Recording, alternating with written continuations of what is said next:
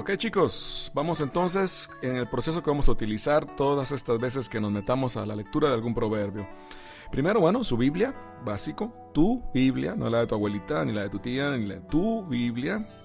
Eh, versión, la que quieras, obviamente, para eso son Biblias y para eso hay versiones. Estamos hablando de versiones eh, de nuestra iglesia y, bueno, en todo caso, a alguna reina valera es bienvenida.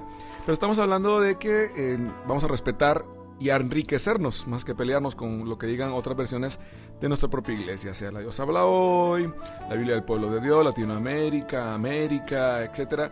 Eh, yo en las más de las veces voy a usar la Jerusalén para que estés al día de por donde ando, pero eso no está peleado con que tengas tu propia versión ahí y por otro lado, este puede que me pase de vez en cuando a enriquecerme con otras frases de otras versiones que son muy ricas las otras dos que me pasé a usar siempre son la Dios habla hoy por un lado y la otra, eh, la Biblia del pueblo de Dios, que se me hace fabulosa esa traducción. Bueno, iniciamos con la lectura entonces. Proverbios 1. Proverbios de Salomón, hijo de David, rey de Israel. Para aprender sabiduría e instrucción, para entender los discursos profundos, para alcanzar instrucción y perspicacia justicia, equidad y rectitud, para enseñar a los simples la prudencia, de los jóvenes ciencia y reflexión, que atiende al sabio y crecerá en doctrina, y el inteligente aprenderá a hacer proyectos, para descifrar proverbios y enigmas, los dichos de los sabios y sus adivinanzas. El temor de Yahvé es el principio de la ciencia. Los necios desprecian la sabiduría y la instrucción Escucha, hijo mío, la instrucción de tu padre y no desprecies la lección de tu madre. Corona graciosa son para tu cabeza y un collar para tu cuello. Hijo mío, si los pecadores te quieren seducir, no vayas. Si te dicen, vente con nosotros, estemos al acecho para derramar sangre, apostémonos contra el inocente sin motivo alguno, devoremos los vivos como el Seol, enteros como los que bajan a la fosa hallaremos toda clase de riquezas, llenaremos nuestra casa de botín. Te tocará tu parte igual que a nosotros, para todos habrá bolsa común. No te pongas, hijo mío, en camino con ellos, tu pie detén ante su senda, porque sus pies corren hacia el mal y a derramar sangre se apresuran. Pero es inútil tender la red a los ojos mismos de los pajarillos, contra su propia sangre están acechando apostados están contra sus propias vidas.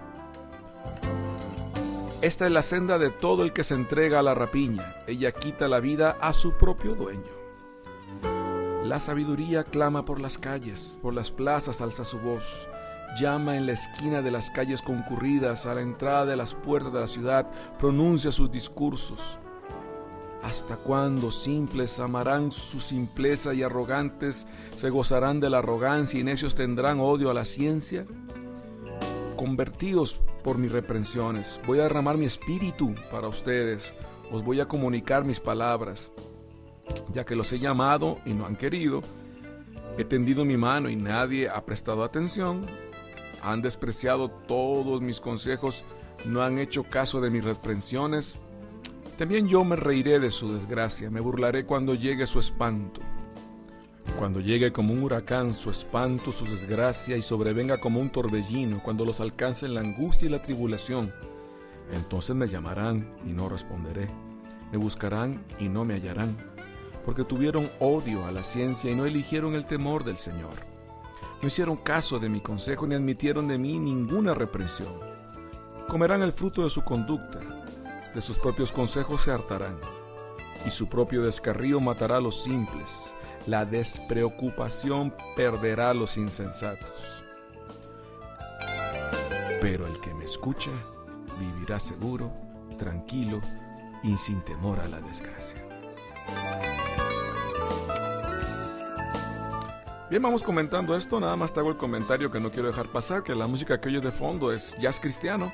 Los productores son John Meller y Kenneth Nash y el álbum se llama Ilumina la Noche, Like the Night y la rola se llama Proverbios, por eso lo estoy usando, nada más.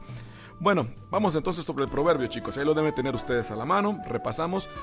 ¿Cuál es la idea? Subraya lo que te llamó la atención y llévate eso de tarea para el resto del día. Si piensas varias veces o una en él, ya es mucha ganancia.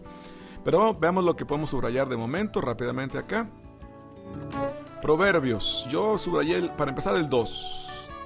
Y a partir de ahí empiezo a, decir, para que lo tomen como una promesa y para que vean cómo arranca. O sea, los que, queda implícito, lean esto, los que visiten este libro, los que se encuentren con este libro, van a poder. Y ahí viene la lista que no acaba hasta el 6, ¿eh? van a poder aprender. Ahí pone qué? Sabiduría e instrucción. Van a poder entender discursos profundos, van a alcanzar instrucción y perspicacia. Se dice rápido, ¿eh? Van a poder enseñar a otros esto. Van a aprender a hacer proyectos. Eh, cosillas que los jóvenes casi no necesitan, hombre, de veras. Como, todos lo saben hoy por hoy, ya casi todo es virtual. Y en él se dice para descifrar proverbios, enigmas y hasta lo que no te quede claro, que no te queda claro cuando debería quedarte claro. O cuando Jesús suelta alguna de sus parábolas, ahí te va a ayudar esto. ¿Cómo ves, eh? Dale una repasadita del 2 al 6 para que veas de qué te van a servir. Es una promesa y luego no te quejes porque eh, vas a sentir los frutos. Te lo digo en carne propia, lo he vivido y funciona. En el 7 viene una de las máximas de Proverbios. Tener al Señor en cuenta, tomar al Señor en cuenta, saber que Dios existe y darle su lugar. Aquí lo pone como el temor de Yahvé, es el principio de la ciencia, de la sabiduría. Creer en Dios, chicos, y darle ese lugar a Dios es un escudo que te protege para todo. Los necios desprecian esto, pero tú no, ¿eh? Incluye a Dios en todo lo que hagas. Date cuenta que Él existe, el resto se acomoda. Luego pone un discurso maravilloso en el 8. Escucha, hijo mío, la instrucción de tu padre y no desprecie la lección de tu madre. No todos tuvimos o tuvieron la suerte de que algo así los acompañara. O sea, no tuvieron a su papá o a su mamá completita. Vete a saber. Son historias, cada uno tiene como acomodarse. Los que tuvieron este regalo, atensórenlo, recuérdenlo y sáquenle jugo. Los que no, entonces busquen en esas personas que fueron nuestros padres de alguna manera por la guía, por el cariño, porque se preocuparon por nosotros y ah, recuerden sus consejos. Ah, bueno, ciertamente yo soy, yo soy papá y ya me doy cuenta que es muy fácil decirle al hijo, no hagas esto. Pero ustedes siempre han aprendido por lo que hacemos, no por lo que les decimos. Entonces, checa muy bien, verifica, chequea, diría más claramente, lo que has oído y sigue esas luces. Y aquí dice que te lo pongas al cuello.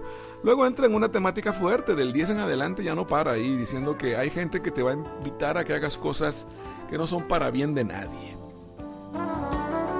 Te van a seducir, dice aquí. Y pone una lista que, hasta puede decir, ay, qué exagerados, ¿cómo se van a poner ahí a que vamos a matar gente? Vamos, verifica los periódicos, verifica las noticias y como que alguien sí se la está creyendo, ¿no? ¿Cuál es el consejo? En el 15, detente, quieto, párese ahí, no siga, stop, hey, fermate, ya, quieto ahí. Aquí hacemos una remembranza muy bonita de un versículo que se junta con este, primera, eh, capítulo 1 de Proverbios, versículo 15. Es uno inolvidable para que lo subrayes en tu Biblia. Es, es un 2.2.22. La segunda, carta de Timoteo, capítulo 2, versículo 22. Huye de las pasiones juveniles.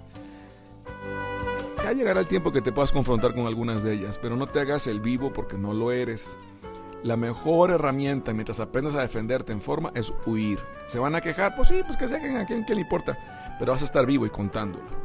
En el 20 dice que la sabiduría clama por las calles, por las plazas. Bueno, mi amigo, mi joven, mi amiga, Dios te ha estado llamando. Esta es solo otra forma, pero Dios te ha estado llamando. De mil maneras. Inclusive depende de tus gustos y de tus sorderas. En fin. Ahí vas a ver todo lo que dice la, cómo, cómo ha estado Dios buscándonos. Y acaba con un versículo maravilloso. El 33. El que me escucha vivirá seguro, tranquilo y sin temor a la desgracia. Uy, en un mundo que hoy por hoy lo único que la gente pela son malas noticias, esto se va a acabar mañana, la recesión, recesión nos va a matar a todos, las guerras están acá, el fin del mundo está a la vuelta de la esquina. Yo no sé si el fin del mundo está a la vuelta de la esquina, ¿qué más quisiéramos? Significaría que Jesús regresa pronto.